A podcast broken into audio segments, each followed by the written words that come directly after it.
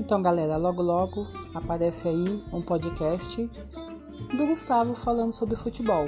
É, eu acho que vocês vão gostar. Ele gosta desse assunto, faz bem para ele, então vai fazer bem para vocês também.